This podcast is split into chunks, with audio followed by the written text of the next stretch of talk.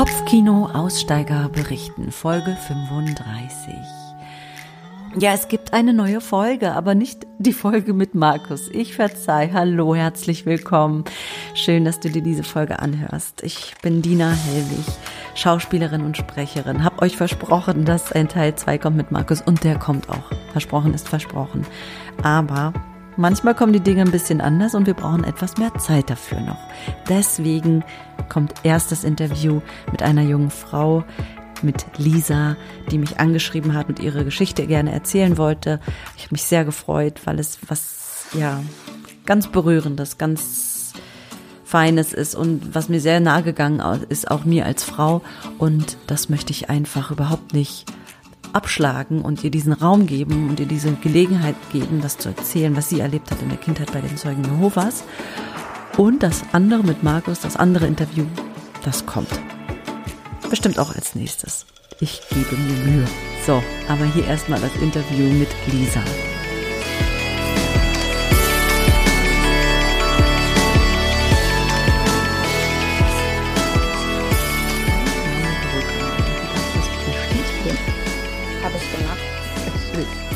Gut. Hallo, liebe Lisa. Hallo. Der Name ist ja in meinem Umfeld heißt jemand so, die mir sehr nahe steht. Deswegen finde ich das total schön. Es gibt Lisas wie Sand am Meer, besonders aus meiner Generation. Ich weiß, wie alt bist du?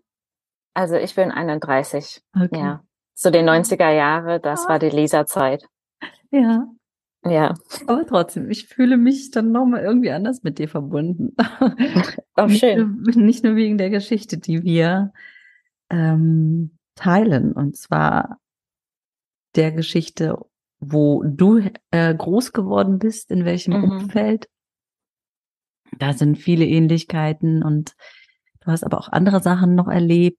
Du willst deine Geschichte heute erzählen. Ich freue mich total, dass du mich angeschrieben hast. Ach, schön. Ja, ich freue mich auch. gebe dir ich, ja sofort diesen Raum, damit du darüber reden kannst, über alles, was du möchtest.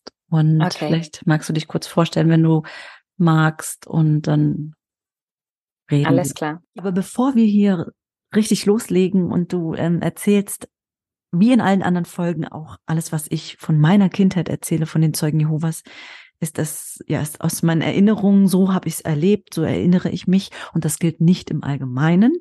Und vielleicht möchtest du für deine Erfahrung und deine Geschichte, Lisa, auch etwas sagen da mit der Umgangsweise. Ja, also bei mir ist es genauso. Ähm, ich kann nur subjektiv erzählen von dem, was ich erlebt habe ähm, und meine Gefühle äh, wiedergeben. Und ähm, ja, das soll keine Verallgemeinerung sein. Gut, sehr schön. So, und jetzt darfst du erzählen. Ja, also ich bin 31, wie wir gerade schon gesagt haben. Ähm, und ich bin in einer Großfamilie groß geworden äh, mit sechs Kindern insgesamt. Äh, vier Jungen, vier Mädchen. Und ähm, also das sind dann meine Schwester und ich und dann noch vier Brüder. Und ich bin das Nesthäkchen. Also die allerjüngste. Und ja, also die vier Brüder, die hatten absolut nichts mit den Zeugen am Hut. Das waren nur meine Schwester und ich. Ähm, ich glaube, das hat auch mit der Zeit einfach zu tun. Ähm, als meine Mutter den, den Zeugen beigetreten ist, da waren meine Brüder nämlich schon Teenager, heranwachsende Männer und meine Schwester und ich waren noch Kinder. Und die haben das so gefühlte fünf Minuten ausprobiert und dann gesagt, nee, ich gehe auf Party. die wussten gleich irgendwie, ah, das ist nichts Gutes. ja, das haben die sich schon so gedacht, glaube ich, ja. ja. Cool. Und bei dir ist es dann leider, ja, weil du die Jüngste wahrscheinlich warst, aus dem Grund in eine ja. andere Richtung gegangen. Ja. Ähm, das war so, dass ähm, meine Mutter in den 90er Jahren mit einer Zeugin Jehova studiert hat und ähm, die hat sich da richtig Zeit genommen. Also die hat zehn Jahre lang mit denen studiert, bevor sie sich getauft hat. Ich glaube, das ist eher ein seltener Fall. Normalerweise hoffen die Zeugen, dass man da schneller vorangeht. Aber die Zeugin, mit der meine Mutter studiert hatte, war eine harte Nuss und die hat sich reingebissen und die ist dran geblieben. Ähm, und desto mehr hat sich dann aber auch meine Mutter ähm, bestätigt gefühlt, dass sie das Richtige getan hat. Denn sie hat ja richtig, richtig lange darüber nachgedacht. Ja. Und somit ist sie eben der Meinung, dass sie da zu der richtigen Schlussfolgerung gekommen ist, den Zeugen Jehovas beizutreten. Und für mich war das einfach keine, also, also als Kind wird man ja nicht gefragt. Ähm, ich erinnere mich, dass mein zweiter Geburtstag mein letzter Geburtstag war. Und danach, also ich habe eigentlich keine Erinnerung an das Leben vor den Zeugen Jehovas. Das heißt, ähm, du bist mit zwei, nee, warte. Als du, weil du gesagt hast, dein, dein, dein zweiter Geburtstag war dein letzter Geburtstag, würde ja. ich jetzt denken, du warst zwei Jahre alt, also das war dann dein letzter oder ähm, habe ich ja. da einen Dreh? Okay, ja, da, ja. ich meine, wer erinnert sich schon an das, was mit zwei Jahren war in seinem Leben, ne? Ich weiß hm. das nur, weil ich da Fotos gesehen habe. Ja. Ich erinnere mich, dass ich dann als Kind manchmal neidisch auf mein früheres Ich war, denn es gibt ja Bilder von mir äh, für meinen ersten und meinen zweiten Geburtstag und dann äh, halt in meiner ganzen Kindheit natürlich nichts. Ja. Ähm, Vielleicht noch zu den Familienumständen ein bisschen. Also meine Eltern, die waren beide katholisch, bevor sie den Zeugen beigetreten sind. Und zwar Herz, mit Herz und Blut. Weil die kamen aus dem Osten und in der DDR war es ja, ähm, ja fast verpönt, religiös zu sein. Und die haben da halt schon damals für ihren Glauben ähm, sich eingesetzt und die sind in die Kirche gegangen und die waren halt in der Gemeinde ganz ähm, aktiv. Und so waren das eben sehr aktive Christen, schon halt eben, als die dann in den Westen gegangen sind. Also die sind zwei Jahre, glaube ich, vor der Wende ähm, in den Westen gegangen und ich bin jetzt der einzige Wessi. Mhm. Ähm, und ja, also die waren schon eingeflechte Christen zu dem Zeitpunkt. Also das heißt, ich würde sagen, die Zeugin Jehovas, die dann mit meiner Mutter studiert hat, die ist ja nicht dann auf Neuland getroffen, sondern meine Mutter war schon relativ bibelfest. Mhm. Ähm, mein Vater wollte erstmal nichts damit zu tun haben. Da erinnere ich mich, dass es Streit gab um den Weihnachtsbaum. Und wie das so oft die Geschichte ist, ich weiß auch nicht, warum das so oft vorkommt, aber es ist oft so, dass der Ehemann irgendwie rebelliert und dann später doch beitritt. Und genauso war das dann auch bei meinen ja. Eltern. Es ist öfters ja. so rum, ne? Irgendwie, obwohl der Markus in seiner Folge, ähm, da war das ja so, dass der Vater zuerst dahin gegangen ist und die Mutter lange rebelliert hat dagegen, nicht wollte. Ja. Ähm, aber das ist, finde ich, ich glaube schon, es ist eher so selten, dass die Männer davor rangehen. Also irgendwie in meinem, in meiner Welt ist es irgendwie so in meinem Kopf eher das. Es ist machen, es häufig, ja. Ja, irgendwie mehr die Frauen die gehen dahin und dann die Männer ziehen nach. Ähm, ja. Wenn, oder ja, spannend. also dann als Kind ähm, habe ich ganz eifrig Tagebuch geschrieben und deswegen weiß ich noch ganz viel, wie ich mich damals gefühlt habe. Ähm, ich habe heute noch mal nachgelesen, um mich da ähm, wow. die Erinnerung aufzufrischen. Ja.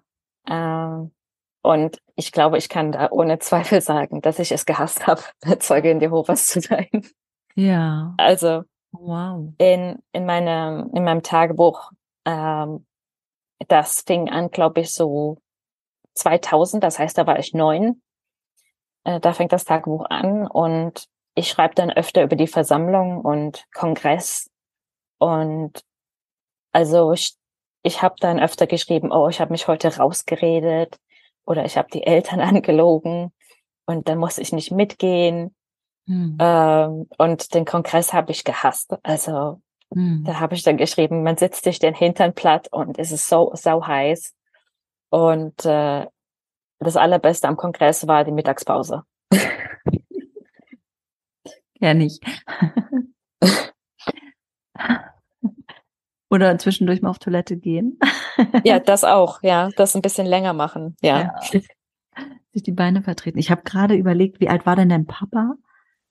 ähm, also ja, als er, nee, Quatsch, was, so beim Kongress hängen geblieben. Wie alt warst du, als dein Vater sich dann hat taufen lassen? Das kann ich dir nicht genau sagen, aber ich habe eigentlich keine Erinnerung an ihn, dass er kein Zeuge war. Okay.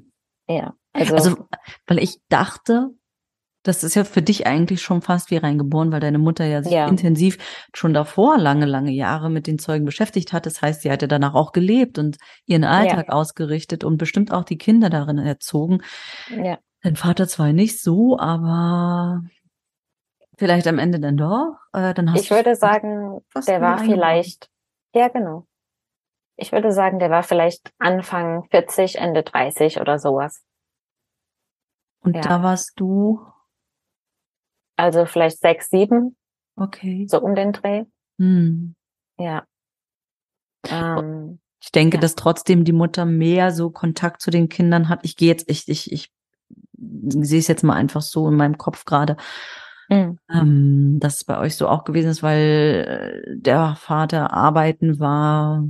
Das ist richtig, ja. Zeit, wo auch mehr die Männer vielleicht noch und die Frauen zu Hause, wenn auf ihre Kinder oder also so stelle ich mir das gerade vor. ja, nee, da hast du recht. Äh, meine, meine Mutter hat aufgehört zu arbeiten, als sie, glaube ich, 21 war. Und dann seitdem war sie immer Hausfrau, das heißt, sie war immer zu Hause. Und mein Vater hat in drei Schichten gearbeitet als Krankenpfleger. Und ich habe eigentlich ja kaum eine Beziehung mit ihm gehabt als Kind, außer im Urlaub haben wir eigentlich fast nie Zeit verbracht miteinander. Ähm, also es war einfach die Mutti, meine Schwester und ich gegen die Welt sozusagen. Hm. ähm, ja, und er hatte eigentlich da kaum Einfluss und ähm, ja, also sie war, sie war, sie war präsent und er nicht, würde ich sagen. Hm. Du bist da gewesen, wo du dein Tagebuch nochmal durchforstet hast und yeah. geguckt hast, was du da aufgeschrieben hast. Ich musste, so, ich war so neidisch so ein bisschen, weil mein Tagebuch hat mein Bruder verbrannt und danach habe ich oh mein. Nur, ja aus einer gemeinen, ähm, ähm, ich zeig's dir die daheim. Oh, echt? Schwupps landete es im Ofen und mein zweites Tagebuch hat gar nicht so viele Sachen, nee, also ich habe da mal durchgeblättert letztens und da steht ganz oft drin, heute habe ich Fernsehen gesehen und dann bin ich irgendwie ins Bett gegangen. Also es steht krasserweise nichts Emotionales drin. Mhm. Ganz wenig, ja, so in verschlüsselter Sprache, Schreibsprache äh, irgendwie, dass ich in den und den vielleicht noch aus der Klasse verknallt war. Ja. Aber ich habe mich echt so gefragt, war ich emotional so tot. Also mein Tagebuch hat vielleicht auf den zweiten Blick eher Interessantes zu bieten als auf den ersten Blick. Also mein Tagebuch ist auch ganz viel so. Ich glaube, das ist einfach Kind sein, oder? Dass man so sagt, ah, ich, ich gehe jetzt Fernsehen gucken.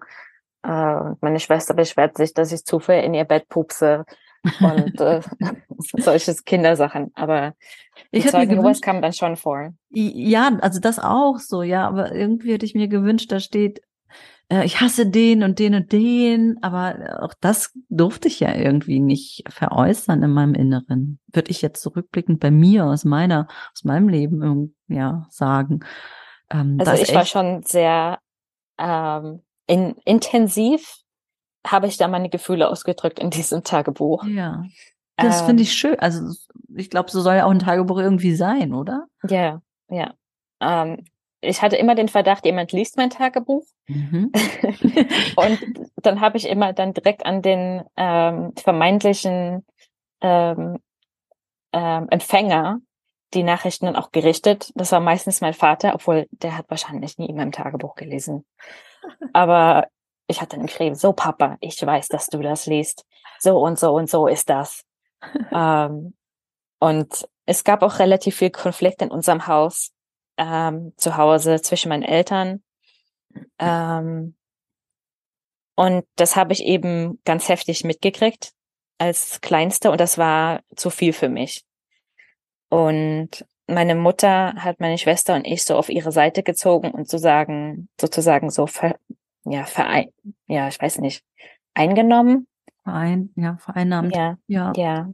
Und ähm, ja, ich würde fast sagen, es war so eine, eine Sekte von, von einer Person in das, so ein bisschen.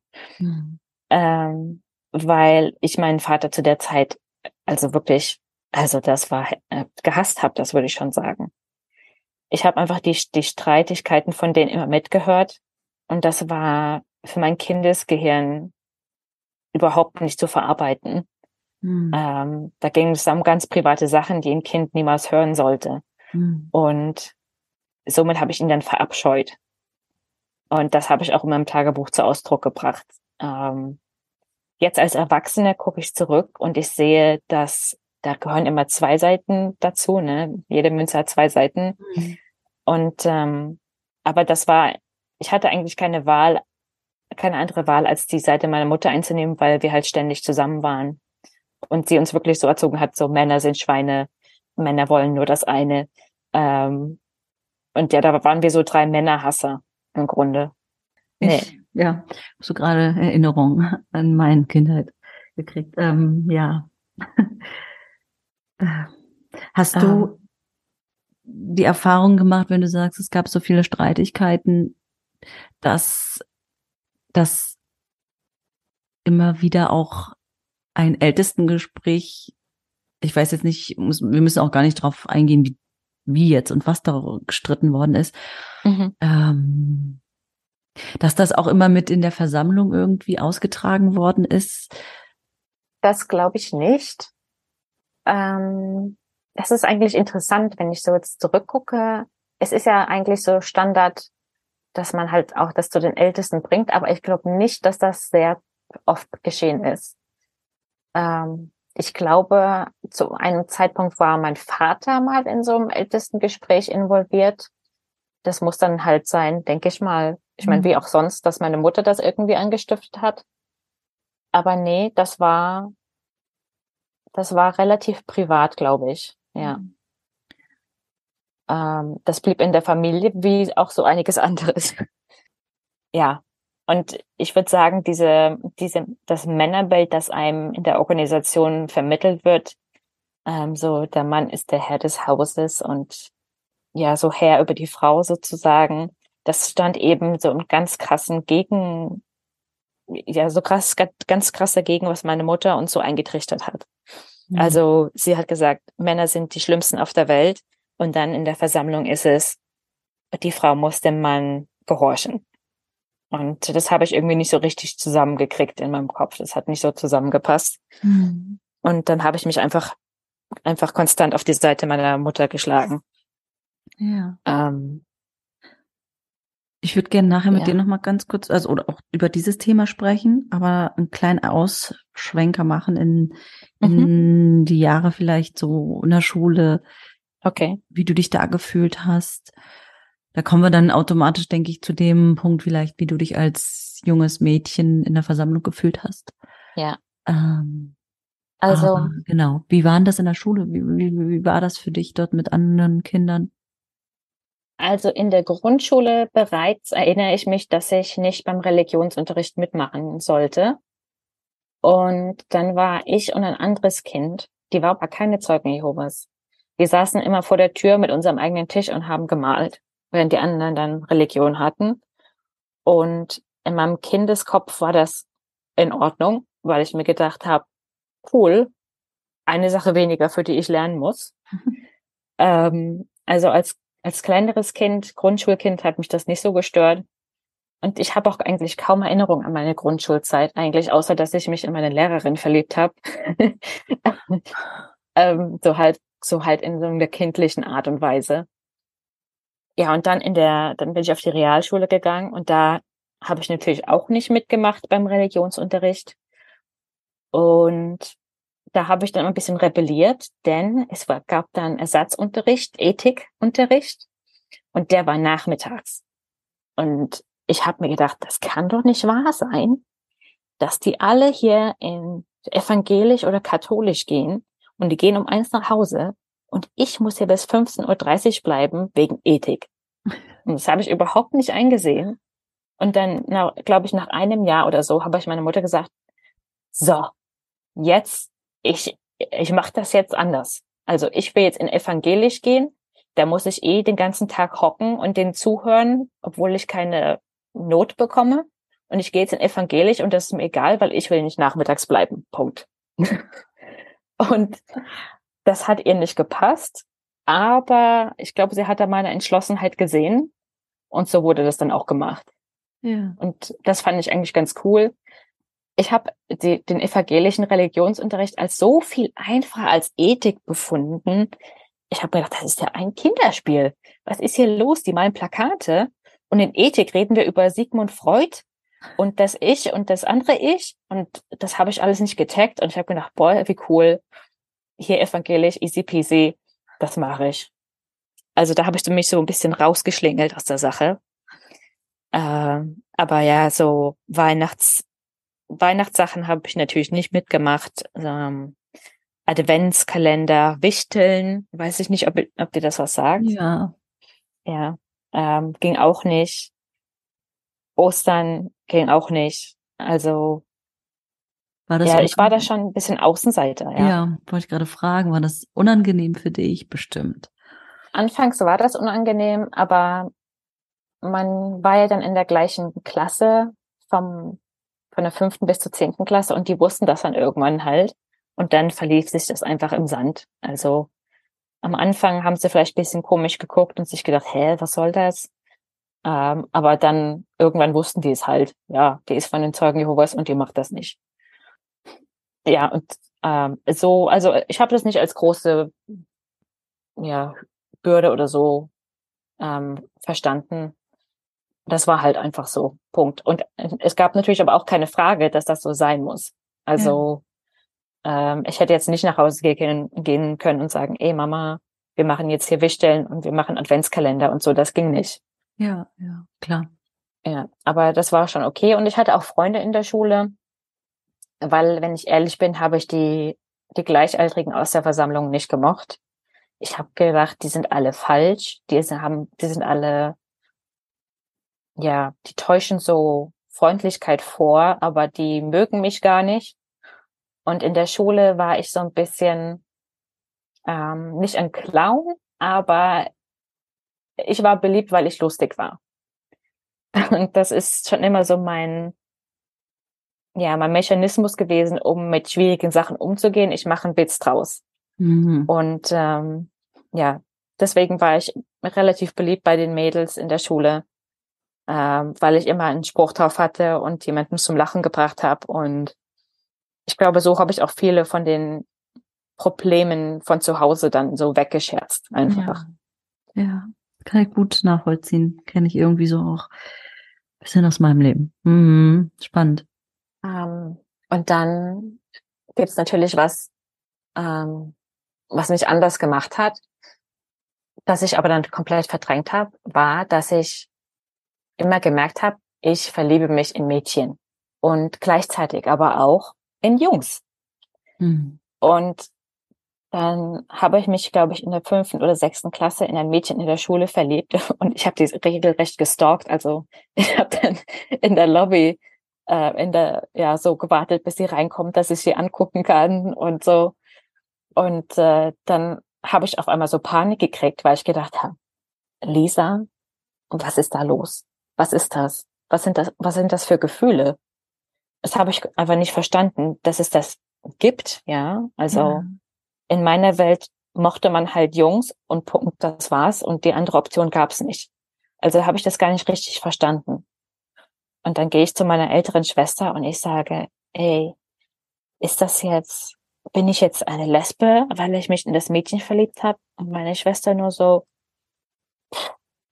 nö, nö, denk nicht drüber nach, dann ist das okay. Und dann habe ich tatsächlich, bis ich 21 Jahre alt war, das verdrängt, das komplett, ja, aus meiner, aus meinem Geist verdrängt, obwohl natürlich trotzdem einfach von meiner Biologie her ich mich trotzdem weiterhin in Mädchen verguckt habe, so als Schwarm. Und ja, aber ich habe das einfach nicht dann wahrnehmen wollen. Und das ging ja eigentlich auch nicht. Mhm. Also ich hätte jetzt nicht nach Hause gehen können und sagen, hey Mama, ich habe mich in ein Mädchen verguckt. Das ist ja komplett absolut undenkbar. Ich, hätte, ich wäre lieber im Boden versunken. Ähm, Aufgrund der, ähm, der des Glaubens, ne? Deine, ja, 100 Prozent. Weil auch klar, äh, damals war es ja auch in der Gesellschaft, oh, weiß ich gar nicht. Hm, ja. Also ich, dadurch, dass ich aus Berlin komme und äh, meine, mal mehr Zeit hier in Berlin gelebt habe als woanders, hm. ähm, da denke ich dann immer, ja, Berlin ist aber nicht die Welt und Berlin hat ja seine eigene Uhrzeit und seinen eigenen Rhythmus und sein eigenes Leben. Denn ja, außerhalb nee. funktioniert das immer ganz anders. Ja, ich war Dorfkind. Also ja. 300 Leute im Dorf und das war's wir hatten einen Kaugummiautomaten und einen Briefkasten und das war so der Highlight. Ja. ähm, ich also bin dann schon aus, in eine, aus zwei in eine größere Welten. Stadt gegangen. Ja, ja, das war aus zwei Welten so, dass du das nicht sagen konntest. Einmal wahrscheinlich aus der gesellschaftlichen, Umge äh, sozialen Umgebung, die du, in der du gelebt hast, äh, dein Umfeld, und dann nochmal ja. aus der Zeugen Jehovas Sicht. Ja, also ich habe das einfach nicht wahrhaben wollen und somit war das einfach nicht wahr ich habe das einfach weggedacht sozusagen. Wann hat das angefangen, Lisa? Dass du dich fürs Die, gleiche Geschlecht interessiert hast? Seit dem Kindergarten, solange ich denken kann. Mhm. Es ist nur so, dass das halt dann passiert und man versteht einfach nicht, was das ist.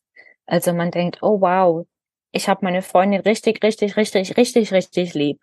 Und das als Anziehung zum gleichen Geschlecht tatsächlich zu verstehen, Mhm. Das hat richtig lange gedauert. Aber wenn ich jetzt zurückdenke als Erwachsene und reflektiere, das hat im Kindergarten angefangen. Mhm. Da hatte ich eine beste Freundin, die hieß Lisa.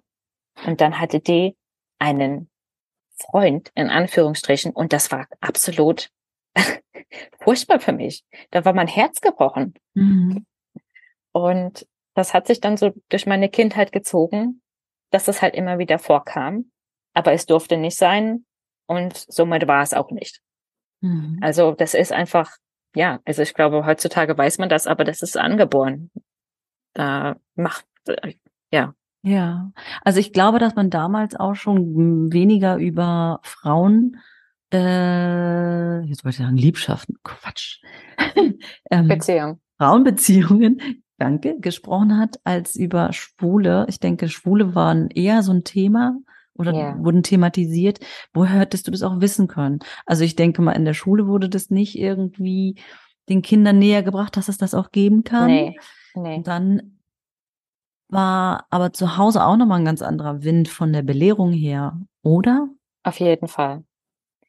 Ähm, ja, ich erinnere mich, dass ich als Kind schon zwei Sachen in der Versammlung nicht unterstützen konnte. Und das eine war, ähm, ja das Ausgrenzen und das andere war, wie über Homosexuelle gesprochen wurde. Und das war einfach so in mir drin. Als Kind habe ich das ganz furchtbar gefunden, ohne jetzt wirklich darüber reflektieren zu können. Aber das hat mir einfach wehgetan. Mhm. Für die anderen auch. Mhm. Es gab nämlich einen Bruder in unserer Versammlung und es wusste jeder, der ist schwul. Mhm. Und ich habe den so über die Jahre eingehen gesehen wie ein wie ein Blümchen, das man nicht gießt. Und der war immer so Vorzeigebruder, Vorzeigezeug äh, Jehovas, aber der ist eingeschrumpelt. Also dem seine Seele ist verdirrt, verdirrt sozusagen. Ich konnte dem, ich konnte das beobachten. Und ich wusste haargenau, dass das ist, weil er nicht sein darf, wer er wirklich ist. Mhm. Haben alle das gewusst, dass er homosexuell war oder hast du nur für dich gespürt? Nee, das wussten alle. Okay. Also das Läster, das Lästern in der Versammlung war groß und okay. da gab es keine Geheimnisse. Also offiziell gab es die, aber inoffiziell wusste jeder alles. Okay. Ähm, ja, und ich habe mich dann auch in ihn verliebt.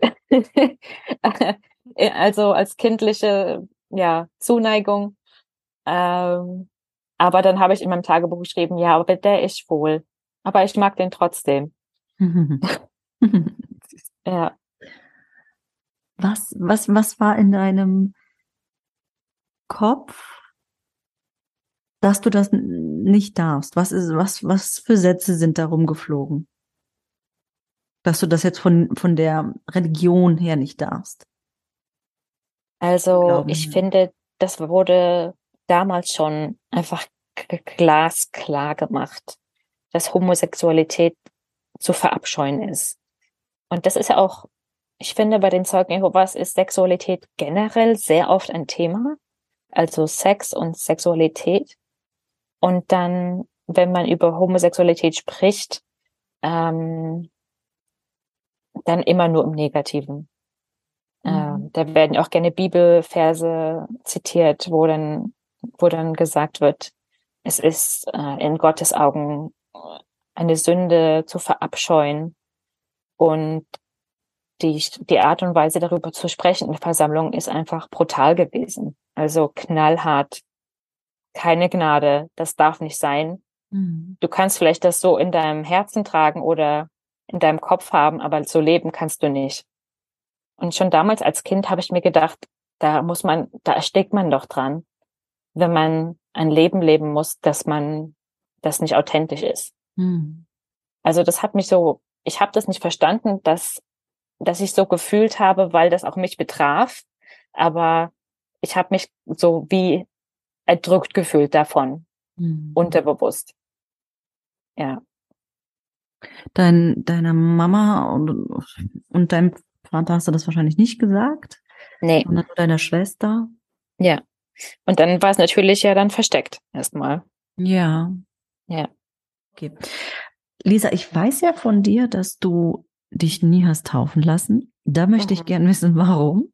Dann würde ich gerne wissen, wie der Haus-zu-Haus-Dienst für dich war. Mhm. Das auch so ein bisschen zu deiner Kindheit.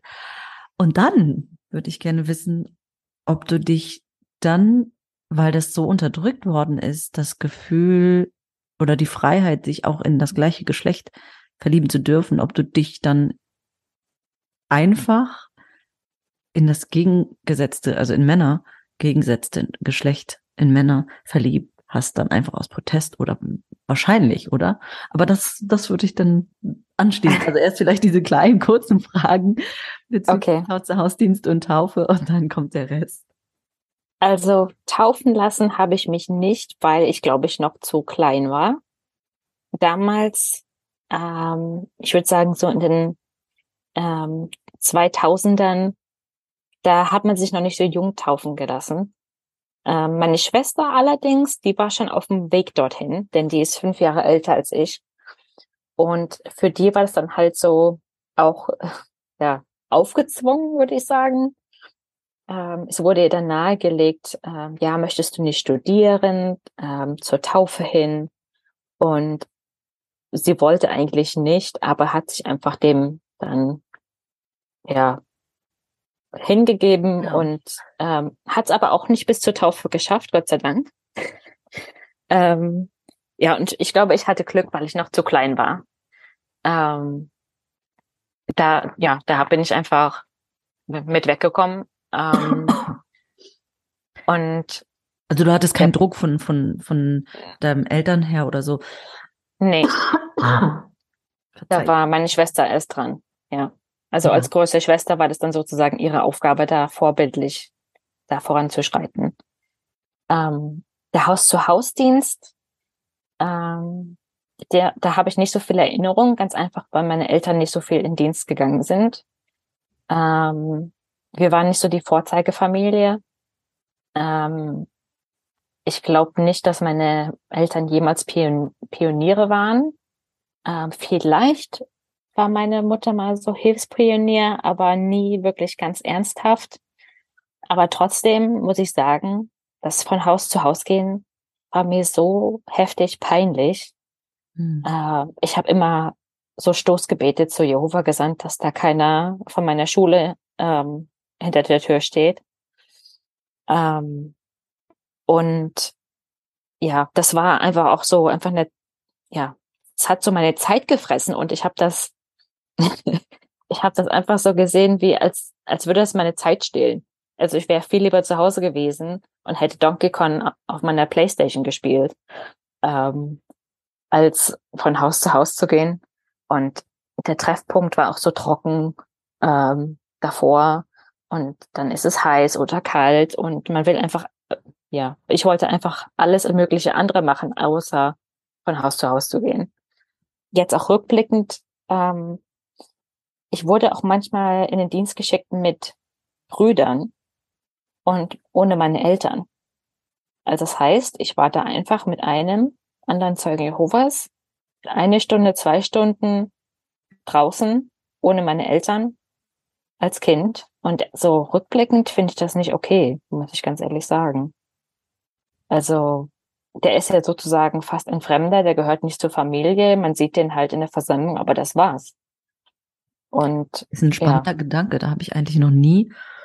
Ich musste gerade husten, aber ich hoffe, man hat es nicht so gehört. Ähm, bin immer noch so ein bisschen leicht erkältet. Ist ein spannender Gedanke, weil das, das habe ich nie irgendwie mit jemandem mal drüber geredet, dass man als Kind, ich will jetzt niemandem was Schlechtes irgendwie anhängen von den anderen, mhm. aber du hast da deine Kinder in der Gemeinschaft oder in der Versammlung den Leuten, ohne groß nachzudenken, einfach so mitgegeben. Ja. ja. Auch mein Bruder war mit einem Glaubensbruder sehr oft, äh, jetzt, das ist so meine Erinnerung, als Kind nimmt man ja die Sachen manchmal auch bisschen ver, ähm, nicht verdreht, sondern anders wahr, dass man sagt, ja, oh, das war immer so oder oft so. Mhm. Äh, ja, ist jetzt nichts Schlimmes, was ich sage, aber er ist mit diesem Glaubensbruder öfters mit in den Wald, Wald gegangen, weil der und mein Bruder auch sehr so vogelaffin war und da hat sich keiner irgendwie Gedanken gemacht. Ja. Dass da was das, hätte sein können, ja. So ist das. Es gibt ja da so diese fast anerzogene, ähm, dieses anerzogene Grundvertrauen, ja. dass man allen Zeugen Jehovas einfach von Natur aus vertrauen kann. Denn es sind ja, ist ja das Volk Gottes und das sind alles Brüder und Schwestern. Ja. Ja, aber die Zeugen Jehovas sagen ja gerne nach außen hin, dass sie keine Aktivitäten haben, wo irgendwie Kinder ohne ihre Eltern in der Gemeinde gelassen werden. Aber ich glaube, in der Wirklichkeit, also jetzt von meiner Erfahrung her und von dem, was du jetzt sagst, das passiert schon oft. Also hier, Bruder oder Schwester, das ist mein achtjähriges Kind, geht mal draußen Klingeln putzen. Ja. ja, ja, du, ich, ich, ich habe es auch mit männlichen Partnern diesen Haus-zu-Haus-Dienst unangenehmer gefunden als mit weiblichen. Und ich hatte dann eine Glaubensschwester, mit der bin ich, weil die aber auch Pionier war. Pionier heißt, dass man wirklich viele, viele bestimmte Stunden von Haus zu Haus gehen muss, mhm. weil man sich für diesen, ähm, diese Rubrik, ich weiß gar nicht, damit jetzt auch Außenstehende verstehen, was wir da reden. Mhm. diese, in diese, äh, ja, diesen Monat mache ich jetzt mal Pionierdienst, also diese vorgegebenen Stunden, dass man die auch absolvieren musste. Und die war halt Pionierin, deswegen wusste ich, die geht oft von Haus zu Haus. Ja. Und an die habe ich mich dann so dran gehangen, aber ich konnte mit der auch super gut. Aber mit männlichen Partnern, äh, Haus zu Haus Dienstpartnern, das, das war mir immer total unangenehm. Ja, mir auch. Vielleicht auch einfach, weil mein Grundvertrauen in Männer ein bisschen geschädigt war. Ja. Ähm, von zu Hause aus. Mhm. Ähm, ja, aber die, meine Eltern haben da nicht, nicht zweimal drüber nachgedacht. Ja. Ähm, nee, aber wie du sagst, man gibt diesem, man hat dieses Vertrauen, was so total in der Gemeinde da vor, vorliegt. Also das, die sind ja alle, ist ja alles wie eine große Familie. genau jeder weiß auch was, was der andere tut, auch wenn es keiner irgendwie denkt, dass der andere das weiß, aber irgendwie weiß es dann, dann doch jeder. Es ist, jeder darf dich äh, maßregeln, jeder darf dich doof angucken und du bist so fast das gefühltes Kind von allen, die da in dieser Versammlung sind, nicht nur von deinen Eltern. So, so, ja. so würde ich das beschreiben. Also es gibt so nach außen hin diese Einigkeit, die es da in der Versammlung gibt, denn wir sind ja alle Brüder und Schwestern, aber ich würde sagen, innerhalb der Versammlung war das immer toxisch.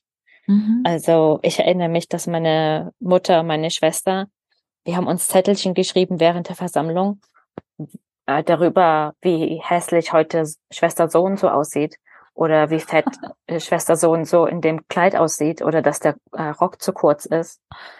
Und dann natürlich eine Stunde später, wenn man sich verabschiedet, äh, hat mir das Lächeln auf dem Gesicht und den kleinen Heiligenschein über dem Kopf.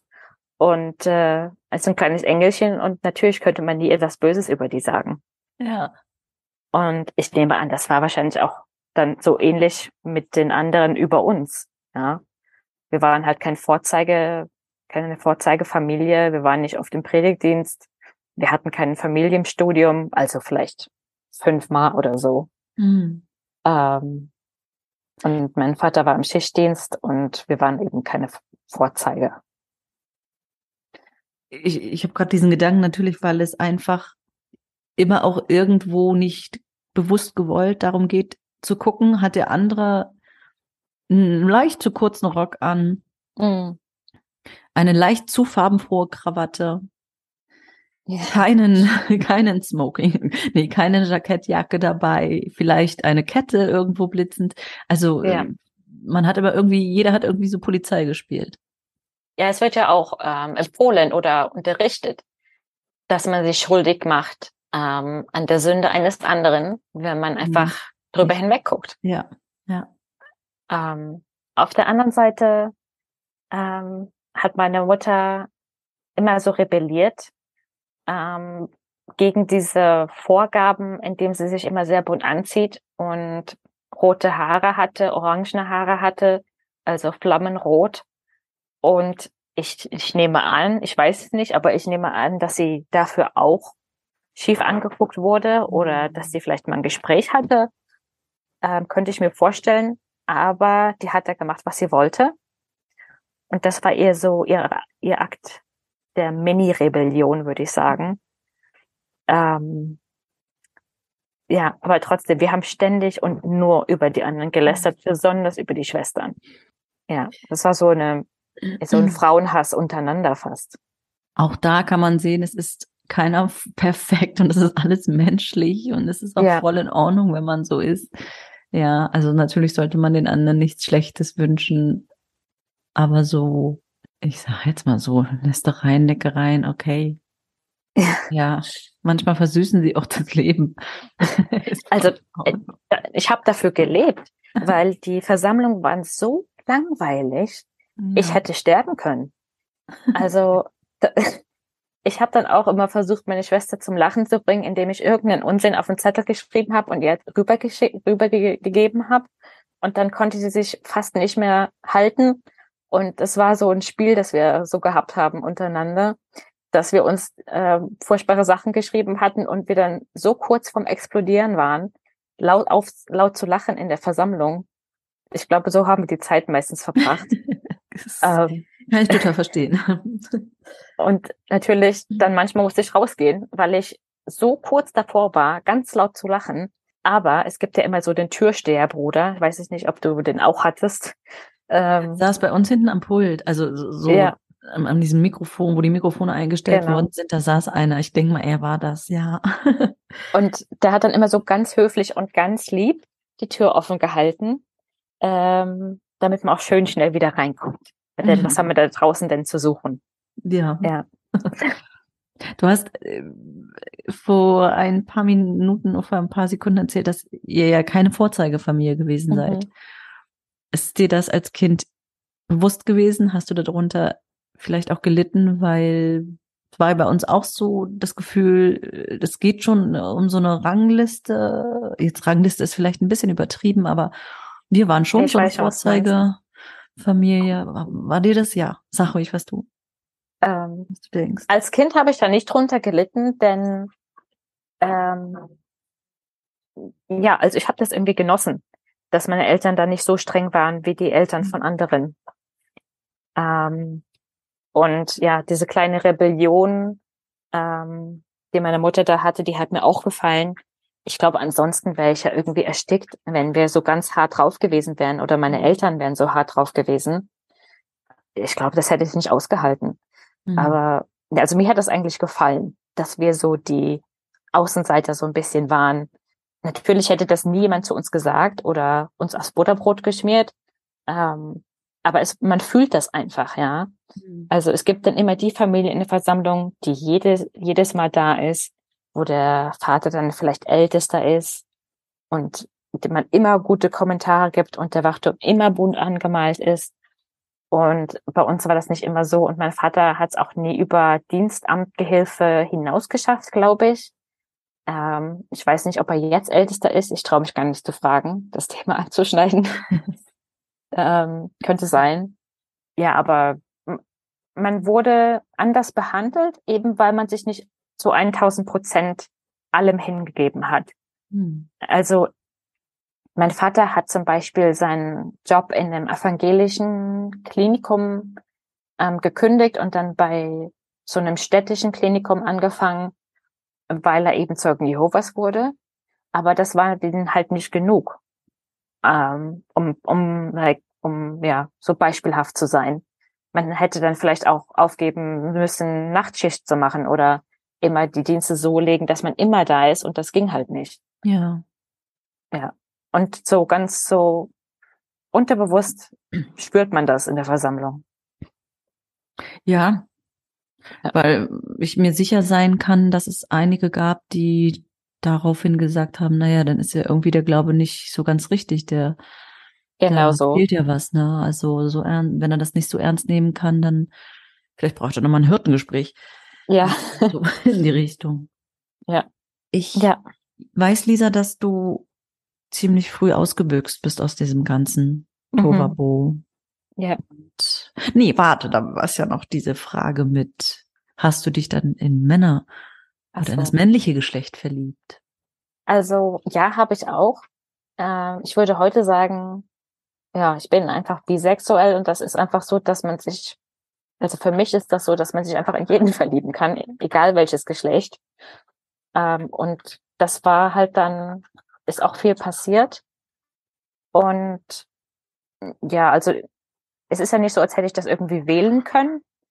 Das ist halt einfach so gekommen, wie es gekommen ist. Also wer auch immer mich interessiert hat, ähm, es war egal, ob das ein Mann oder eine Frau war, aber ich habe das bei den Frauen habe ich das einfach nicht als solches verstanden, mhm. sondern ich mochte die einfach ganz viel. Und dann bei den Männern oder bei den Jungs war das eben so, äh, ich bin verliebt in die. Und das habe ich dann, das hatte dann halt auch den Namen verliebt sein und bei Frauen hatte das nie den Namen. Das mhm. war so was Unbekanntes. Ähm, ja.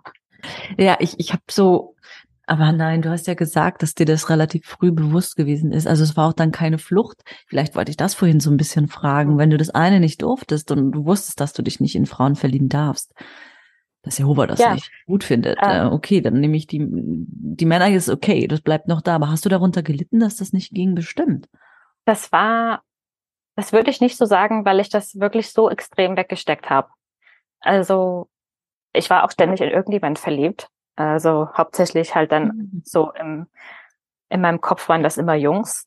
Und die anderen Sachen, die habe ich einfach gar nicht dann weiterverfolgt. Oder versucht, Kontakt aufzunehmen oder so. Bei den Jungs habe ich dann versucht, SMS zu schreiben und äh, Briefchen zu schreiben und sowas habe ich überhaupt nie in Angriff genommen bei den Mädchen.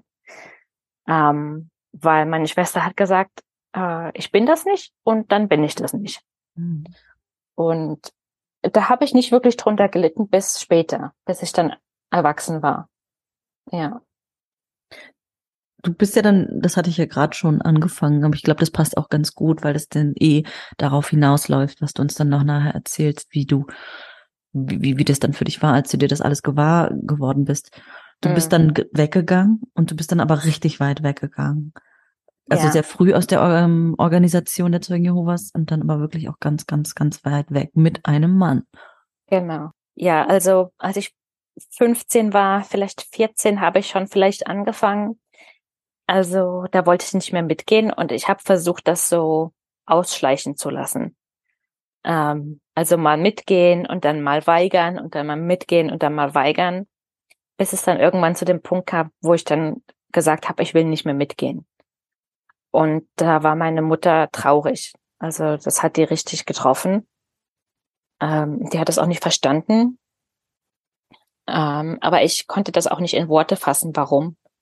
Ähm, ich hatte da keine Worte für das zu beschreiben, aber ich hatte einfach die Schnauze voll. Also das ist mir so auf den Keks gegangen.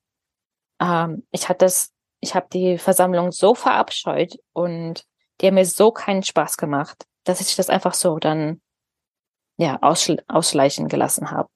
Ja, und dann, ich würde sagen, als ich 16 war, 17, da war das dann komplett vorbei. Meine Eltern haben dann, meine Mutter vor allem, haben dann immer so ab und zu mal probiert, ach komm, mit zum Abendmahl oder heute ist der und der ein Redner, willst nicht mitkommen? Aber ich habe mich dann gewehrt. Ähm, ja, und dann habe ich mein Abi gemacht. Ich bin von der Realschule aufs Gymnasium gewechselt. Ich war auch die einzige in der Familie, die Abitur hatte. Und dann hatte ich mich schon in einen Jungen verliebt und wir, wir sind dann so Hals über Kopf zusammengekommen. Ähm, ich glaube, das ist einfach so, weil mein Teenager war. Also die Gefühle als Teenager sind ja so extrem. Also für mich war das jedenfalls so, dass ich alles ganz extrem gefühlt habe. Und der machte dann Ausbildung und dann bekam er einen Job angeboten in Kanada und weil ich eben so in ihn verliebt war, bin ich mit ihm mitgegangen und so ist es dann gekommen, dass ich acht Jahre in Kanada verbracht habe. Ähm und ich würde sagen, als Resultat daraus, ähm, wie die Organisation der Zeugen Jehovas einen, ja, beibringt, wie man einen Mann zu sehen hat und wie Männer sein dürfen, und auch von dem, was ich zu Hause erlebt habe, ist mir nicht bewusst gewesen, was für ein toxischer Mensch er war, mhm. bis es dann irgendwann zu viel war. Mhm. Ähm, er hat mich dann von meiner Familie so isoliert und mich überwacht. Also wenn ich mit meiner Mutter telefoniert habe, hat er immer da so im Hintergrund gelungert mhm. und wollte immer dabei sein. Er hat die Finanzen kontrolliert. Eigentlich alles hätte ihn zum Explodieren bringen können. Und das war eine ganz miserable Zeit, aber ich habe das überhaupt nicht verstanden zuerst. Ich habe gedacht, pff, ja, Männer sind halt so, gibt viel Streit, die sind laut und die machen einem Angst und so ist das halt. Hm. Ich kannte ja nichts anderes und ich bin direkt vom, ja, vom Nest ins Ausland gegangen und ich hatte keine Zeit, irgendwie was anderes kennenzulernen. Hm. Und da bin ich so von der einen Sekte in die nächste gerutscht. Mhm. Aber er war halt der Sektenführer sozusagen und ich habe mhm. das nicht gesehen. Ja, weil man auch in der Zeugen Jehovas Organisation, ich meine, dein Ex-Mann ist das ja jetzt auch, mhm. war ja kein Zeuge Jehovas, nee. aber du wirst in der Organisation so erzogen oder kriegst so ein Weltbild mit, dass du schnell heiratest, und das ist dann das Lebensende, so gefühlt in, in allem, was so mit Beziehung und Heirat und Liebe zu tun hat. Ja. Auch wenn es schief geht, darfst du ja nicht dich scheiden lassen und alles, was da noch mit verbunden ist, ohne ja. einen triftigen Grund. Also du kriegst gar nicht ein normales Weltbild vermittelt, sondern genau. dieses spezielle. Und das drückt dich so in eine Ecke und du hast keine eigene Kraft und hast auch nicht gelernt, dich umzudrehen und zu gucken, ey, es gibt so viele andere Ecken auch noch und im nächsten Raum gibt es auch noch Ecken und ich kann ja. wohin gehen, ähm, um das jetzt mal so bildlich darzustellen. Ja. Das ist das Fatale und da, wo du jetzt gerade erzählt hast, dass du dann von so einem Nest kamst und in ein anderes gesprungen bist, was mhm. sehr gleiche Strukturen hatte, das kann ich aus meinem Leben genauso erzählen. Mhm. Diese Männer, dominierende Organisation hat mir ein Männerbild vermittelt, dass ich alles zu tun habe, so wie die Männerwelt es von mir verlangt. Mhm. Und ich hatte auch nur, bis auf vielleicht zwei Affären oder sowas, Männerbekanntschaften oder auch Beziehungen, die, ich will sie nicht jetzt alle als toxisch bezeichnen, aber vielleicht kann ich es als toxisch bezeichnen, die mir nicht gut getan haben, wo ich sehr drunter gelitten habe, wo ich wirklich in tiefe Abgründe gestürzt bin und mich eigentlich wie so ein Vieh, Nutzvieh. Und nur ja, ja für auch für Sex bin ich gut. Ähm, wo ist die Liebe und die Ehrlichkeit dabei? Und das ist echt schlimm. Ja. Ähm, von zu Hause aus war das eben so, dass wir Mädchen alles gemacht haben, unserer Mutter im Haushalt geho geholfen haben und meine Brüder haben keinen Finger gehoben. Und mhm. das war jetzt für die nicht so, weil die halt Zeugen Jehovas waren. Das waren sie ja nicht. Aber meine Mutter hat das eben so ins Haus gebracht und ihre Argumentation war immer, ach, die machen das nicht richtig. Die können das nicht richtig und dann nervt mich das und dann muss ich das selber machen. Deswegen, wir zwei, ihr, ihr zwei, ihr könnt das gut und ihr macht das jetzt. Mhm. Und ähm, also ich bin der Meinung, wer auch immer zwei funktionierende Hände hat, der kann lernen ähm, zu Staubsaugen. Ja, es ist mhm. jetzt kein äh, Hexenwerk. Ähm, und trotzdem in meiner Erinnerung haben meine Schwester und ich und meine Mutter den Haushalt gemacht. Und du kannst dir vielleicht vorstellen, mit acht Menschen im Haus, da ist äh, immer was los. Da ist mhm. immer ein Haufen Kram, der dann anfällt. Und äh, ich, in meinem Tagebuch habe ich auch geschrieben, ah, ich habe gerade das ganze Haus geputzt. Ich war übrigens zehn. Mhm. Ich habe das ganze Haus alleine geputzt und jetzt geht mein ähm, älterer Bruder in die Küche und der ist schon wieder high und der macht alles voller Krümel und dann kriege ich Ärger. Mhm. Also keine Verantwortung da für Männer in unserem Haushalt. Ähm, und genau so war das dann auch in meiner Beziehung mit dem Mann. Ähm, ich habe alles gemacht. Ich habe ich habe auch, später wurde ich auch diagnostiziert mit Zwangsstörung. Ähm, mit so, ja, so es musste sauber sein oder ich konnte nicht atmen, ja. Mhm. Und ach ja, er hat das dann voll ausgenutzt. Also er hat das gemerkt, dass ich nicht funktionieren kann, wenn ich nicht das und das und das sauber mache. Und er hat das einfach komplett ausgenutzt. Der hat es gesehen und der hat keinen Finger gehoben und mich wie Scheiße behandelt. Und ich konnte nichts dagegen tun. Hm. Ja wir sprechen ja bewusst auch darüber, was dort mit Frauen passiert, in der Hinsicht, wie sie als gegenüber dem Mann dargestellt werden und auch behandelt werden. Mhm. Und die Frauen haben da, obwohl es ihnen, ja, oder ihnen wird oft so vermittelt, es ist eine tolle Aufgabe, dass sie eigentlich nur als unterstützend dem Mann gegenüber arbeiten mhm. oder ein Mitglied sein dürfen hier. Äh, und dass es doch eine freudevolle Aufgabe ist, dem Mann eine Gehilfin zu sein. Genau. Ich habe ein bisschen so in den letzten Tagen in der Wachturmgesellschaft, in den, auf der Homepage nachgeguckt, wie so über die Frau gesprochen wird. Und es wird so oft so gedreht, dass sie da froh sein darf. Genau. Die Welt ist so schlecht da draußen, da kann sie froh sein, dass sie nicht arbeiten gehen braucht und dass doch der Mann das tut. Also ist das nicht ein Privileg, dass wir diese Rolle ja, haben? Es wird so oft so rumgedreht und diese unterdrückte Position so gut dargestellt, und in der, Entschuldigung, Dummheit, die dir ja antrainiert wird, du wirst ja meiner mhm. Meinung nach dort dumm, an, äh, für, klar, auch für dumm verkauft, aber auch mit dir wird so geredet, dass du eigentlich dich wie ein kleines Kind fühlst und dumm fühlst und dämlich fühlst. 100 Prozent, ja. Ähm, dass du gar nicht weiter anfängst zu denken, ah, äh, okay, will ich das jetzt? Ist das cool? Äh, was soll das eigentlich? Aber ich möchte doch arbeiten gehen. Also es ist schon eine sehr spannende Art und Weise und Indoktrination, die da stattfindet. Ja, und das war ja auch schon Jahre dann, nachdem ich schon nichts mehr mit den Zeugen zu tun hatte. Aber das wird ja. einem so heftig eingetrichtert, wenn man nur drüber nachdenkt. Man geht als Kind in die Versammlung, ich war was, fünf, sechs, äh, und dann halt sieben, acht, neun, zehn, elf, zwölf, dreizehn, vierzehn. Und das wird einem über Jahre eingetrichtert und das geht einfach in Fleisch und Blut über, ohne dass man sich dessen bewusst ist. Ja, ja. Äh, ja. Vor allen Dingen, ja klar, als, als Kind und als Mädchen dann auch noch. Ich habe da auch so ein, so also ich, ich muss da echt nochmal gucken, weil ich so dachte manchmal, mir, mir, mir, mir, mir fehlen die Worte. Für mich als Mädchen ist die Pubertät ganz schlimm, haben sie dann so geschrieben. Aber wer sagt denn, dass es für Mädchen ganz schlimm ist, so eine Pubertät? Die Pubertät ist verändert, aber warum muss es so schlimm sein für ein Mädchen? Also das alleine habe ich dann auch nicht verstanden diese Art und Weise, den Menschen das so, so vorzuwerfen, wie sie sich zu fühlen haben.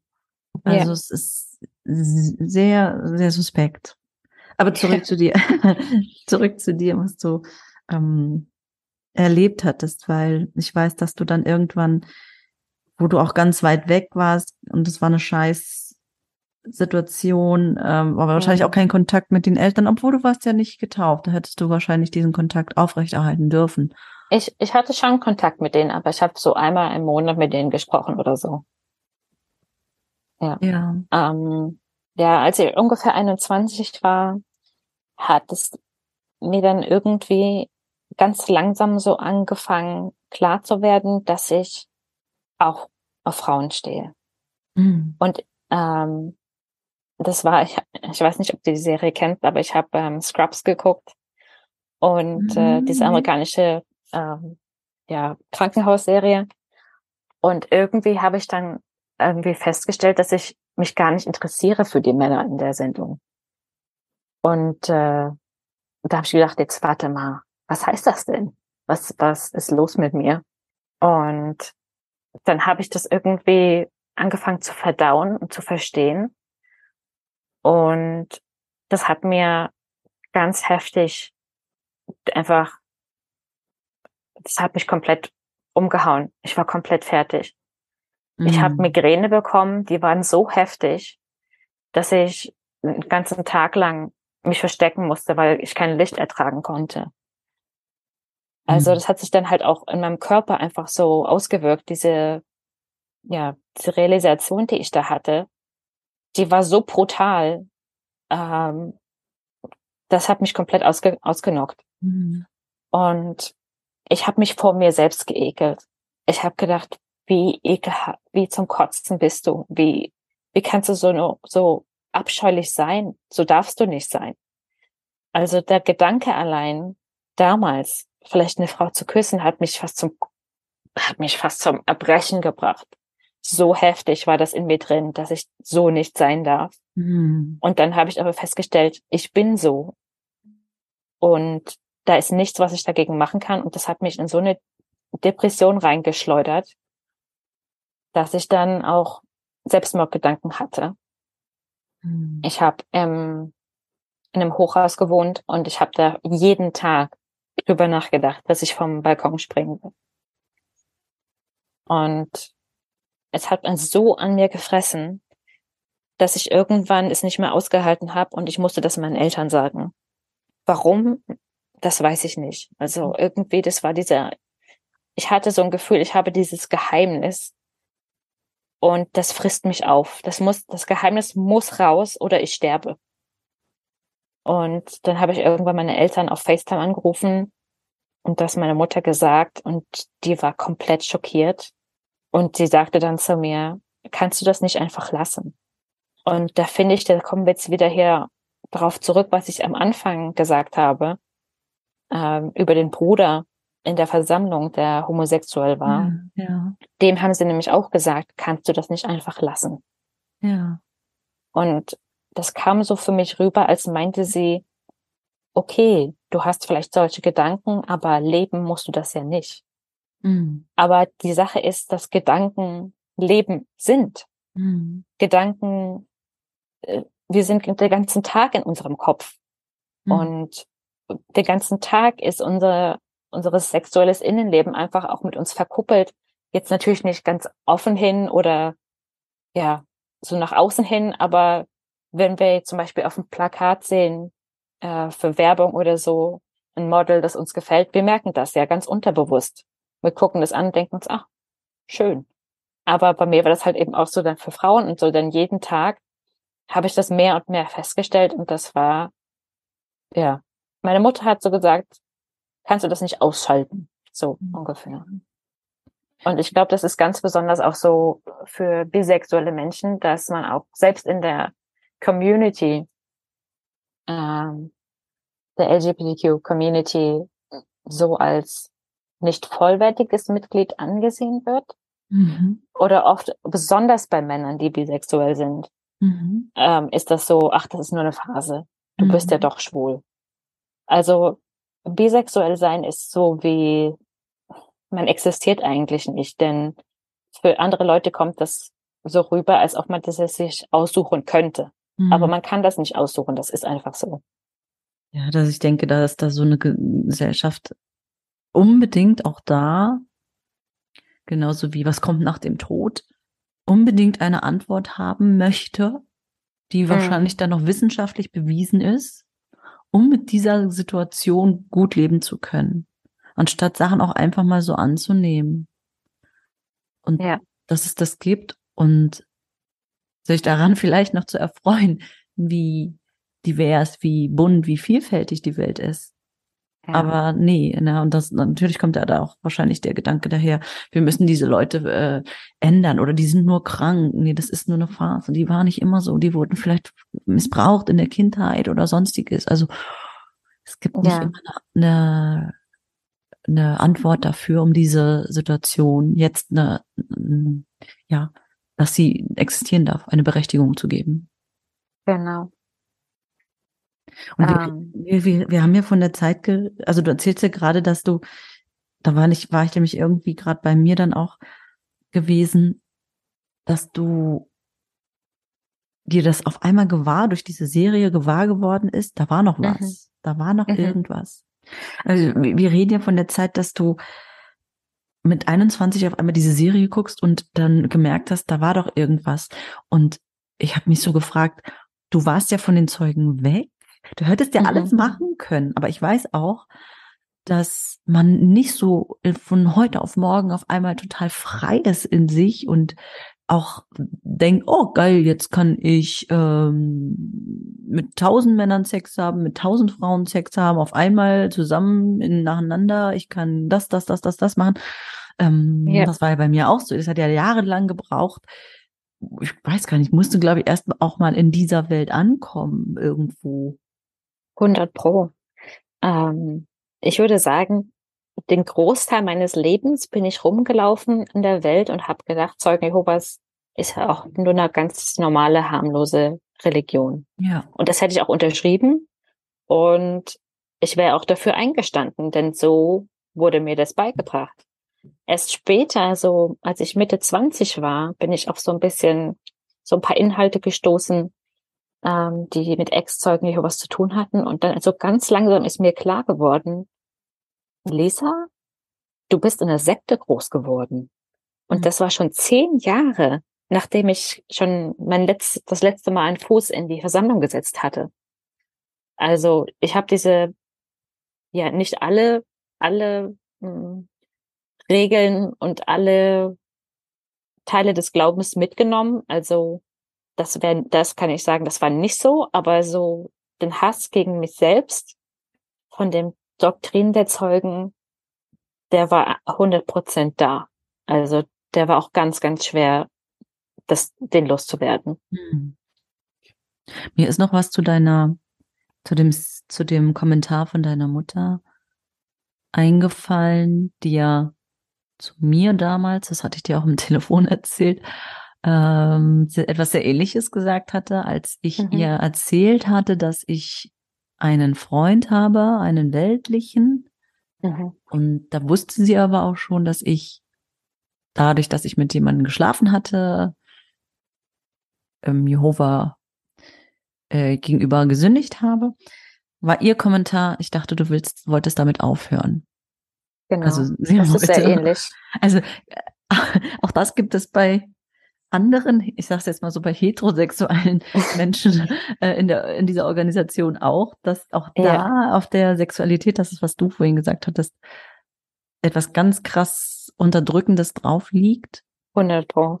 Und was ich sagen wollte war, ich hatte die Tage auch nochmal geguckt, weil ich dann doch ähm, ab und zu so gucke, okay, was, was erzählen die denn da eigentlich drüber? Ich weiß genau mhm. das, was du gesagt hast über was ähm, mit Schwulen und Lesben passiert ähm, so wie du es als Kind wahrgenommen hast, das habe ich genauso wahrgenommen. Mhm. Und dein Ausstieg war es ja nicht in dem Sinne, aber dass du damit nichts mehr zu tun hast, das liegt ja jetzt auch viele Jahre zurück, hast du ja auch gerade genau. gesagt, bei mir ja auch. Und dann schwingt halt immer nur irgendwas so in einem, in meinem Universum mit. So, so, so haben sie es erzählt, so muss es gewesen sein damals. Und dann gucke mhm. ich so und es steht wirklich so drin auf deren Seite, die Schwulen, sie, also du darfst homosexuell sein, aber du darfst das nicht ausleben. Genau. Und es steht aber auch ganz viel, dass Jehova wohl nicht ins Königreich Gottes eintreten lässt. Solche mhm. Dinge. Wie unrein die sind und so. Also das gibt's auch. Aber wo ich so dachte, okay, du darfst es sein, aber du darfst es nicht ausleben. Und auch das steht bei den Kapiteln, wo so junge Leute sich informieren können über wie Fragen junge Leute genau, oder so. Dieses Buch, ähm, dann über die Sexualität im Allgemeinen. Du darfst hm. bloß, also pass bloß auf, dass du nicht sexuelle Unreinheit äh, oder Handlungsweisen tust, die Jova missfallen würde und die Dämon freuen würde. Ja. Und dann meinen sie immer damit, dass du halt Sex hast, mit dem man dann nicht verheiratet ist oder in dem Fall mit Mann, Mann, Frau, Frau, solche Geschichten. Ja. Also es wird nicht so viel explizit über ähm, gleichgeschlechtliche Beziehungen von Frauen gesprochen, ja. wenn ich mich richtig ja. erinnere. Mhm. Aber es ist ja einfach ähm, ja übertragbar. Also genau so habe ich das auch empfunden. Ja. Ähm, ja. Obwohl spannend ist, dass da auch die Frau wieder hinten runterfällt. Aber das hatten wir ja vorhin auch schon erwähnt, dass es generell, glaube ich, in der Gesellschaft eher auf die Homosexuellen geguckt wird, die männlich sind, als die, ja. die weiblich sind. Ja, Woran? es ist einfach eine, eine sichtbarere Gruppe, würde ich sagen. Ja, ja. Ähm, und als bisexueller Mensch ist das, ähm, ähm, also man wird immer da, darauf bezogen, ähm, ge gewertet oder bewertet, in welcher Beziehung man ist. Mhm. Selbst wenn ich jetzt in einer Beziehung wäre mit einem Mann, wäre ich halt trotzdem noch bisexuell. Aber das wird halt oft nicht so gesehen. Ne? Spannender ne? Gedanke, ja, ja, ja. Also äh, man hört ja dann nicht auf, seine Identität zu verlieren, wo, nur weil man in der ähm, Beziehung ist mit jemandem vom anderen Geschlecht. Ja. Und genauso ist es, dass jetzt, wo ich in der gleichgeschlechtlichen Beziehung bin, bin ich auch bisexuell und äh, manche Männer gefallen mir eben auch noch. Ja. Und das Interessante ist, dass meine Lebensgefährtin auch bisexuell ist und wir können über, also über alle möglichen Sachen ähm, sprechen, äh, wer uns gefällt, Schauspieler oder so in einem Film. Ähm, ist aber gemein, ja, euer Leben ist viel bunter als meins. ja, das stimmt schon, ja. Das äh, Buffet ist größer, könnte man sagen. Ehrlich. ähm, aber ich muss ganz ehrlich sagen, ich bin jetzt 31 Jahre alt und mit dir zu sprechen darüber, dass ich bisexuell bin, das ist jetzt, das tut mir jetzt noch weh. Also mhm. diese Worte, das auszusprechen ja. zu dir und jetzt auch auf dem Podcast, das ist so unglaublich gruselig und furchteinflößend für mich, als würde irgendwas ganz Schlimmes passieren. Ja. Also selbst im alltäglichen Leben, auch zwischen meiner Freundin und mir, in unserer gleichgeschlechtlichen Beziehung, das auszusprechen ist gefährlich. So eine Urangst. Mhm. Ich weiß, hm. dass da nichts passiert und ich weiß so im Kopf, äh, das ist alles gut. Äh, aber diese Urangst, das so eingeflößt, so eingeflößt äh, ge gehabt zu haben, ähm, das habe ich bis jetzt noch nicht loswerden können. Mhm. Das wäre jetzt interessant, aber ich glaube, das kann man gar nicht so unbedingt festlegen, warum das so ist, ob das typbedingt ist oder ob man das jetzt wirklich auch der Erziehung im Religiösen zuschreiben kann. Wahrscheinlich würden wir sagen, ja, das ist so, weil da doch ein ganzer Batzen dran hängt. Ich merke das ja auch immer wieder, wie lange auch ich gebraucht habe, damit rauszugehen. Man fühlt sich man fühlt sich schlecht, man fühlt sich dreckig, man fühlt sich abtrünnig, man fühlt sich als Schande betrachtend. Man weiß ja auch, ähm, die anderen reden mit einem nicht, du bist ein Außenseiter jetzt für die und so eine Sachen. Also es ist klar, ja. ist dieses Thema auch immer noch, welche sexuelle Orientierung man hat. Okay, es wird immer freier und es wird immer offener. Ja. Aber trotzdem auch nicht immer leicht für die Betreffenden. Ich könnte sagen, aus meiner eigenen Erfahrung hm. her, jetzt anekdotisch, dass meine Freundin das gar nicht so empfindet. Also sie wusste schon immer, ja. dass sie so ist hm. und das war einfach okay für sie. Hm. Also hm. keine einzige Frage. Hm. Ähm, bei mir aber auch, ich glaube einfach aus der Zeit, wo ich halt Kind war, da war das auch so ein Schimpfwort. boah, du Lesbe, mhm. boah, du Schwuchte. Mhm. Das war einfach ein Schimpfwort und ich glaube, das hat auch dazu beigetragen. Mit Sicherheit. Also gesellschaftlich auf jeden Fall, ne? Ja. Deswegen ist es ja so toll, dass das integrierter wird, das Ganze, in die Gesellschaft. Ja. Und ähm, in meiner Familie, ähm, auch bei meinen älteren Geschwistern, die benutzen solche Worte immer noch. Also, oh, das ist eine Schwuchte. Und da geht mir, da kriege ich voll den Kamm. Mhm. Da könnte ich im Strahl kotzen, mhm. weil die das gar nicht merken, wie das weh tut. Natürlich bin ich kein schwuler Mann, aber ich weiß, gegen wen das gerichtet ist.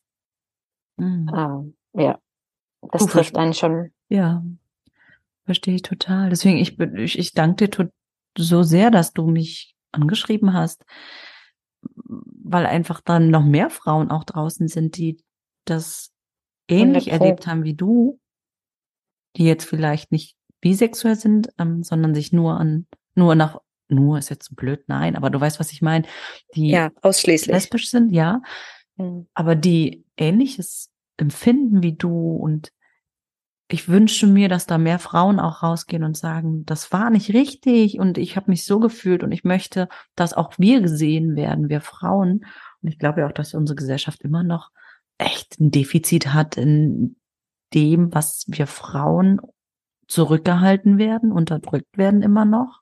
Mhm. Was mich total traurig macht. Und wir dürfen bei all dem, was gerade passiert, was Tolles, was passiert, das nicht vergessen, dass es auch immer noch Frauendiskriminierung gibt. Genug. Ja. Und dann als, als queere Frau ähm, nochmal doppelt, würde ich sagen. Ja, ja, total. Ja. Hast du dieser therapeutisch dann, also wir haben jetzt, ich wollte jetzt auch nicht so unbedingt auf diese Phase ähm, mich fallen lassen in diesem Gespräch mit dir, wie unschön es dir da erging. Du hattest in dem Telefonat auch erwähnt, dass das wirklich ein Zusammenbruch für dich war. Ja. Als diese Dämme dann brechen durften, nachdem man wahrscheinlich irgendwie so einen Trigger hatte, also in dem Fall war es ja diese Serie und ich glaube auch tief und fest, dass es, wenn man sich diesem Thema, was man individuell mit sich bringt aus der Vergangenheit, aus dieser Kindheit, immer wieder, wenn man das nicht bearbeitet, immer wieder getriggert wird im Leben irgendwann. Mhm. Und dann muss man sich damit auseinandersetzen. Ja. Hast du therapeutisch da irgendwas dann für dich auch aufarbeit, aufgearbeitet? Ähm, zu dem Zeitpunkt nicht. Ich habe mich da einfach durchgeboxt. Ähm, ich habe einfach dann äh, meinesgleichen gesucht, äh, vor allen Dingen im Internet ähm, wo ich dann auch meine jetzige Freundin kennengelernt habe. Mhm. Einfach um mich auszutauschen, um zu sehen, wie andere so sind. Und also es war heftig, es war schwer. Ich glaube, ich habe ein Jahr lang kaum geschlafen. Ich war wirklich so, ja, zombie-mäßig. Ähm, und ich habe dann mir jeden Film reingezogen, in dem irgendwie eine gleichgeschlechtliche Beziehung mit Frauen ähm, dargestellt wurde. Einfach nur, um das nochmal zu bestätigen, so, mhm. ist das hm. wirklich so? Mhm. ähm, ja, und da habe ich mich dann einfach so durchgeboxt. Ähm, das war schwer. Ähm, aber dann ist die Beziehung, in der ich war, mit dem Mann halt auch platonisch geworden. Weiß ich nicht, ob es das damit was zu tun hatte, vielleicht schon. Und dann, ja, Therapie habe ich erst gemacht im Jahr 2017, als ich dann einen Zusammenbruch hatte wegen der Beziehung, in der ich war. Mm, okay. Ähm, da wollte ich mir das Leben nehmen, ähm, weil ich den Druck, den ich da zu Hause hatte, nicht mehr aushalten konnte. Ähm, ich hatte einen Plan und alles. Ähm, ich hatte einen Riesenhaufen ähm, Pillen zu Hause, und ich habe mir gedacht, das kann ich schon irgendwie hinkriegen, mhm. daher einen Schlussstrich zu ziehen. Ähm, aber dann habe ich mit meiner jetzigen Freundin geredet und die hat dann meinen damaligen ähm, Freund geschrieben, weil ich mich nicht getraut habe, ihn selbst anzuschreiben, dass es mir heute so schlecht geht. So eine Angst hatte ich vor dem. Ähm, ja, und dann habe ich angefangen, Therapie zu machen. Hat ihm nicht gefallen hat gesagt, ich weiß nicht, was du da machst und was das soll. Also er, er hat das missbilligt, aber in Kanada gibt es so staatliche Krankenversicherung, das hat also nichts gekostet. Mhm. Ähm, und da habe ich auch schon ganz viel gelernt, einfach von den anderen. Das war so eine Gruppentherapie. Und dann später bin ich auch in Einzeltherapie gegangen. Und das mache ich jetzt schon seit zwei Jahren und das tut mir einfach richtig gut, jeden Woche, jede Woche mit meiner Therapeutin zu sprechen. Ja. Wusste dein Ex-Mann, kann man ja so, mhm. glaube ich, sagen, der war eher Entscheidungen lebt, soweit ich das mhm. jetzt weiß. Wusste dein Ex-Mann von der Zeugen Jehovas Kindheit und auch von deiner sexuellen Orientierung? Ja, von der Zeugen Jehovas Kindheit wusste er und da hat er ähm, auch nicht zurückgescheut, irgendwie da äh, respektlos zu sein. Also hat sich sehr viel drüber lustig gemacht, wie dumm man sein kann und mhm. wie kann man äh, nur für sowas, ja, auf sowas reinfallen. Mhm. Und er hat es auch bei meinen Eltern zum Ausdruck gebracht, so durch die Blume, aber trotzdem. Ähm, er wusste das und dann, ja, als ich das mit 21 irgendwie dann so realisiert habe, habe ich ihm das auch gesagt und da habe ich auch dann zwei Nächte geheult. Und äh, für ihn war das okay. Er hat nämlich gedacht, ja, ich habe die so oder so, ist ja auch egal, welche sexuelle Orientierung die hat. Hm. Ähm, das war ihm Wurst. Hm. Ja. Hat deine Mutter versucht, dich wieder zur Organisation zurückzuholen? Ja, nur am Anfang ähm, in meinen Teenagerjahren so, da hat sie versucht, mich wieder reinzuholen, aber später nicht mehr. Ähm, ab und zu bin ich dann mal nach Deutschland geflogen und habe meine Eltern besucht. Mhm. Und da hat sie dann gesagt, ah, willst du nicht mehr mitkommen? Ähm, und ich habe immer gesagt, nein. Mhm. Ganz besonders dann später, als mhm. ich festgestellt habe, hier ist was mhm. richtig falsch, habe ich gesagt, nein. Ich bin dann auch nie wieder mitgegangen. Glaube ich. Vielleicht einmal. Ja, aber ja, also sie hat es versucht, aber dann hat sie auch mal zu mir gesagt, oh, das ist so schade, weil du wärst eine schöne Zeugin Jehovas gewesen, eine gute Zeugin Jehovas. Hm. Und das war irgendwie so ein Schlag in, in den Bauch, dass sie das gesagt hat. Denn jetzt in meinem jetzigen Leben mir vorzustellen, als Zeugin Jehovas zu leben, hm. jetzt wo ich weiß, was ich weiß über mich selbst, hm. ich würde ersticken. Mhm. Es geht überhaupt nicht. Das ist mhm. überhaupt, es ist komplett unvorstellbar, so ein Leben mhm. zu leben. Mhm. Ja. Ja. Überhaupt, ja. Also so viel Druck, was dann noch extra dazu kommt, neben all dem anderen Druck. Da frage ich mich manchmal, wie die Menschen das aushalten, aber ich glaube, unsere Spezies ist manchmal auch sehr hart im Nehmen. Und es gibt das stimmt, Menschen, die da durchgehen so anekdotisch höre ich ab und zu schon mal aus dem Ex-Zeugen Jehovas Raum, dass es viele homosexuelle Männer und Frauen, also ich habe jetzt nur von Männern gehört, aber die schaffen es eben nicht. Mhm. Bei denen ist das dann das Ende des Lebens, dass ja. sie das nicht aushalten können. Ja. Und ich glaube, das muss man auch so sagen. Ja.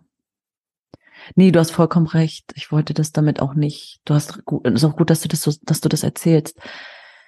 Also im Allgemeinen frage ich mich manchmal, wie die Leute da mit diesem ganzen Druck, mhm. der da auf einem lastet, ja. Ähm, es ist ein Vollzeitjob, ein Zeuge Jehovas zu sein. Ja, mit Leib und Seele, ja. Aber da geht jede Emotion, bleibt auf der Strecke, jeder, jedes sich spüren, sich erlauben, wird ja. kaputt gemacht in, in, in jeglicher Hinsicht und mit Sprüchen wie, aber wir freuen uns doch freudig erwartend und wir haben doch Freude, aber wo ist die Freude, wo ist sie wirklich?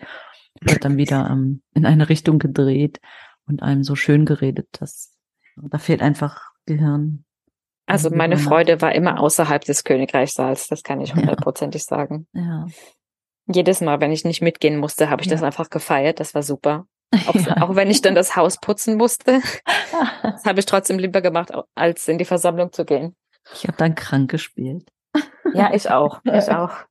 Äh, wir waren im Urlaub mal ähm, in Schweden. Das waren nur meine Eltern und ich. Und natürlich bleibt man dann auch dabei Zeugen Jehovas. Mhm. Man ist ja die globale Brüderschaft. Mhm. Und da habe ich dann so getan, als hätte ich einen Sonnenstich bekommen im Meer. und habe dann so mich da so rausgefaked, dass ich nicht zum schwedischen ähm, Königreichssaal musste. Wo man ja eh nichts verstanden hat. Spannend. Ja, wir haben das ja auch gemacht. Denkst du, ich, ich, ich, mein, ich kann kein Schwedisch, drei Sätze. Ich auch nicht. Ja, aber du sitzt dann da trotzdem, du verstehst nichts, aber du sitzt zwei Stunden und meine Eltern wollten da unbedingt hin und dann sitzt du da zwei Stunden, egal in welchem Land du warst, du hast die Sprache nicht verstanden, aber verstanden, aber du, du sitzt da und hörst zu, musst zuhören. Ich glaube, das war so ein ähm, inoffizieller, unausgesprochener Vertrag, dass wenn man da bei den Zeugen Jehovas im Ausland bleiben möchte im Urlaub, dann muss man auch in die Versammlung gehen. Vielleicht. Herrlich. Lisa, ähm, mhm. ja, ich würde so langsam unseren Raum beenden und am Schluss frage ich meine Gäste immer, gibt es irgendwas auf dem Herzen, was du nicht erzählt hast, was du mhm. gerne sagen möchtest, loslassen würdest, dann darfst du das jetzt gerne tun. Ich würde sagen, dass, äh, also, obwohl ich keine guten Erfahrungen hatte als Zeugin Jehovas und das heutzutage auch noch für mich schwierig ist mit meinen aktiven Zeugen Jehovas Eltern, ähm, ich würde sagen, dass es eine Erfahrung war, die mich ähm, wachsen lassen hat als Mensch. Vor allen Dingen dann im Rückblick ähm, zu sehen, was man durchgestanden hat und auch so viel über sich selbst zu lernen. Ähm, ja, das war eine, eine Erfahrung, die einen einfach stärker gemacht hat, wenn man hinten dann, dann doch ganz und heil rauskommt. Und für vielleicht alle Frauen, die zuhören, und die auch irgendwie so auf dem Spektrum sind, äh, bisexuell oder lesbisch. Ähm, ja, ich wollte einfach, dass die sich gehört fühlen und gesehen fühlen, dass die, dass die von jemanden hören, da bin ich nicht alleine und es gibt andere, die es genauso erlebt haben wie ich. Das, ich hoffe, dass sie dann daraus irgendwie Stärke sehen, ja, Stärke mhm. finden können ähm, aus meiner Geschichte. Voll schön. Und ich verstehe total, und das ist, was du sagst, dass das auch so ein, so ein Punkt ist oder dir so ein Gefühl gibt, ich bin da mit einer Kraft rausgegangen, weil das einen nicht hemmt und das Leben. Weiterfließen lässt und in einer Energie, sage ich jetzt mal, weiterleben lässt, die einen nicht blockiert, sondern Power gibt. Und das ist echt gut. Das konnte ich auch nicht immer. Hab das erst lernen müssen. Mhm. Das ist das, was der Johannes in seiner Folge gesagt hat, dass er seine Erfahrung zu seinen Ressourcen gemacht hat, das, was er da äh, erlebt hat. Genau, und, so das, das meine ich, ja. Ja. Nee, du hast es toll, super, super gesagt. Also ähm, er hat es halt so formuliert und das wünsche ich jedem, jedem jedem, der solche Erfahrungen gemacht hat, egal ob es bei den Zeugen ist oder in einer anderen ja. ähm, destruktiven Gruppe, Sekte, Sondergemeinschaft, was auch immer.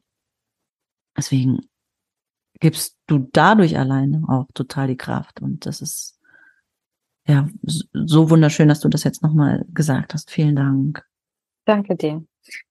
Und ich danke auch dir, dass du hier so offen darüber erzählt hast und ja, der Frauenwelt da draußen Kraft, Support und ähm, Sichtbarkeit gibst. Und das ich ist hoffe mir, das wirklich. Doch, da bin ich sehr, so sicher. Und das ist mir persönlich schon fast am wichtigsten. Ja. Danke dir. Ich danke dir. Eine Bewertung ist ja natürlich völliger Quatsch. Oder vielleicht doch, denn ich möchte ja eigentlich, dass sich ganz viele Menschen diesen Podcast anhören. Also hinterlass mir doch gerne ein Like oder eine Bewertung. Und falls du Fragen oder Anregungen hast oder mit mir auch in den Austausch gehen möchtest für eine nächste Podcast-Folge, dann schreib mir doch gerne eine E-Mail unter info at kopfkinoaussteigerberichten.com www.ftf.de.